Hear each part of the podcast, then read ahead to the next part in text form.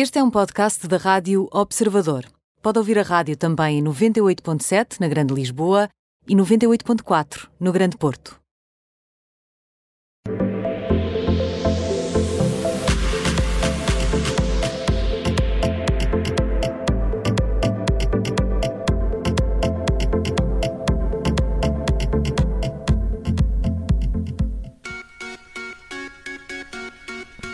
E mais uma edição eh, do Termómetro hoje com a jornalista do Observador eh, Ana Marques. Eh, vasta amplitude a ser medida em mais uma tarde de segunda-feira.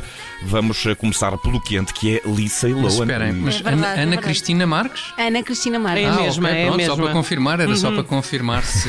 Ok, Sim, olá. Mantém-se mantém-se os três nomes, não é? Sim, sim, sim. Exatamente. Temos aqui a- no quente a Lindsay Lohan porque ela está noiva.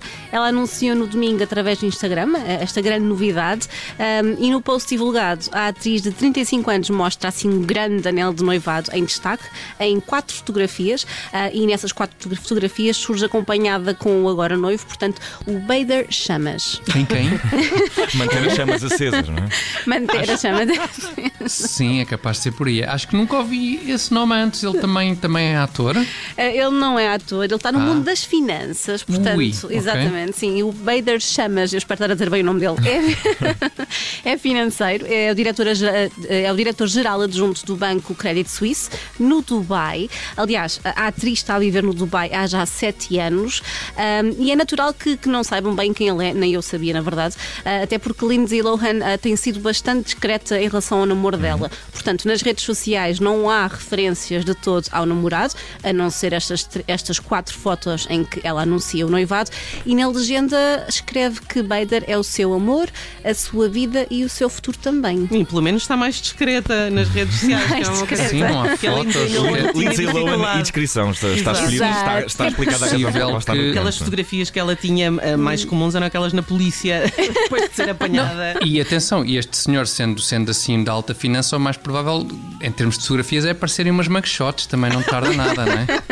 Bom, vamos lá ao anel de noivado, não é? Porque se são Exato, precisas quatro impõe-se. fotografias para mostrar um anel, é porque há muito para ver. Há muito para ver, é verdade, sim. A norte-americana Page Six eh, interrogou-se sobre o mesmo assunto e falou com vários especialistas neste tema em particular e lançou assim algumas suspeitas ainda por confirmar. Portanto, esta publicação fala em 6 quilates e em 250 mil dólares, cerca de 220 mil euros, pelo Mas, menos. eh, Eu, se não me recordo, apesar do, do anel talvez eh, ser bastante exclusivo, tendo em conta o preço, não é a primeira vez que Lindsay Lohan está noiva. pois Não, não é, não é a primeira vez que. Na, na altura em que ela era menos discreta, ela de facto, de facto esteve, esteve noiva.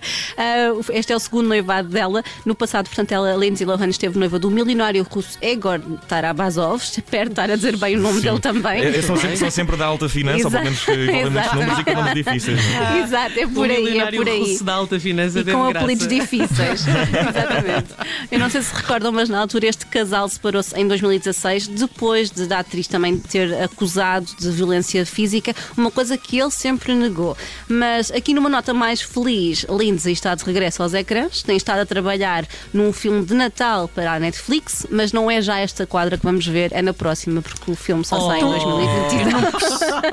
Pois, eu não percebo muito de Será anéis que vai de haver Natal em noivado. 2022? Quem é que pode avançar uma coisa Não, dessas? exato, quem é tem certeza, não é? Também é Exato. verdade. Eu não percebo muito destas coisas de anéis de noivado, mas este, este tipo de anel vem com V de volta. Se, por exemplo, com este, este Tarabazov, será que também depois devolve-se isto? Se a coisa Não não, sei se foi avançar? devolvido, se calhar ela está a fazer uma coleção. Não Pois, se calhar é isso, era o que eu estava a pensar. Até ao É final da de vida, ser colecionar anéis de noivado. Muito bem, e Lindsay depois, Lohan. e Fica depois aqui pô-lo no penhor, não é? Bem, do quente passamos eh, na sequência natural do termómetro para o morno, que é, eh, mais uma vez, eh, envolvendo a Casa Real Britânica, Príncipe Carlos. Já tínhamos saudades, não é? Já, Aqui de imensas. falar da família real Sim, britânica. Exato. saudades. Há um termómetro que não falávamos, portanto, é uma eternidade. Foi, foi o de sábado que não houve. é? Exato. Mas, Mas tem cá- que ser acompanhado como deve ser. Claro, claro, ouve, isto é uma novela, portanto. Exatamente. Mas aqui o Príncipe Carlos está no morno, porque de facto, a cada semana que passa, parece que há sempre um novo livro sobre a família real britânica. Também, recorrente. Exato, esta não é exceção. Ah, e o mais recente livro é orientado para a vida privada dos Cambridge e dos Sussex. Aliás, tem o nome, e vou dizer em inglês, Brothers and Wives Inside the Private Lives of William, Kate, Harry and Meghan. Portanto, são aqui os quatro grandes protagonistas. Ele vai ser lançado na terça-feira, mas já são conhecidos alguns detalhes interessantes. Portanto, no novo livro lê-se que foi o príncipe Carlos quem especulou sobre o tom de pele dos futuros filhos de Meghan e de Harry. Isto ainda é por causa daquela entrevista que os duques deram a Oprah Winfrey, não é? Pois isso, isso não foi há, há meses, logo no início do ano? Ainda. É ainda... sério? Achei que tinha sido a semana Sim, sim. passada.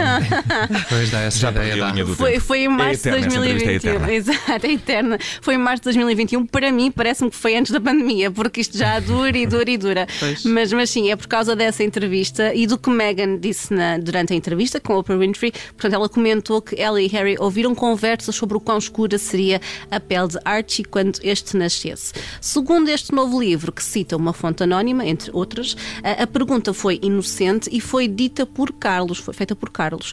Ahm, esta pergunta disputou aqui uma rixa entre a família real e os Sussex ah, e este comentário terá sido feito na manhã do dia em que o noivado dos Sussex foi oficialmente anunciado. E, e houve, entretanto, alguma eh, reação do Palácio já? Esta é uma acusação, apesar de Uhum. tudo, Ana, bastante séria, não? É verdade, é verdade, sim. E um porta-voz do Príncipe Carlos, eh, ele, portanto, lembro que é o herdeiro ao trono britânico, comentou que estes relatos eram ficcionais eh, e que não mereciam mais comentários além deste. Um, e a Page Six ainda tentou contactar os Sussex, mas sem sucesso.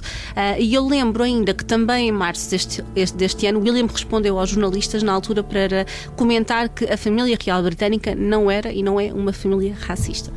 E vamos, eh, Ana, seguir até ao frio do termómetro desta eh, segunda-feira, que é, eh, e eu não sei se vou dizer bem o nome, é Virgil Abloh, É, que é, nos é. deixou. exatamente, exatamente. O diretor criativo da Louis Vuitton é, é considerado um designer genial e até um visionário. Morreu aos 41 anos. Ele lutava há mais de dois anos contra um cancro raro e agressivo e deixa agora para trás dois filhos. E esta informação foi avançada no domingo na- no Instagram, tanto pela família dele como pelo grupo francês LVMH, que detém casas como a Louis Vuitton, e também a Off-White, que foi uma marca que ele próprio criou em 2013. E o que é que nos podes contar mais sobre o, Hum. percurso dele na moda? Olha, ele tornou-se eh, em 2018 no primeiro afro-americano a ser contratado como diretor criativo da, da Louis Vuitton, ficou logo responsável pela coleção masculina ahm, da marca e era filho de imigrantes do Ghana, cresceu em Chicago, formou-se em engenharia civil e arquitetura ahm, e tornou-se conhecido também com uma colaboração que fez para o rapper Kanye West em 2002, quando tinha apenas 22 anos. Não fazia a mínima ideia que havia essa ligação Uhum. ao, ao rapper eh, Runaway, de The Runaway, que agora eh, se chama também, se quisermos, IE, não é verdade?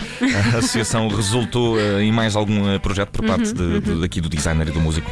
Ah, sim, sim, tanto que, que, que Virgil foi depois diretor criativo da também agência de design de Kanye West, a chamada Donda, mas a associação entre ambos também o levou à direção de arte do álbum que o rapper assinou com Jay-Z em 2011, ah, chamado Watch the Throne. Ah, aliás, numa entrevista, o rapper resumiu a relação de ambos, disse que, que ele tinha muitas ideias e que Virgil era sempre capaz de as arquitetar porque era de facto um arquiteto. Sim, tinha essa prática.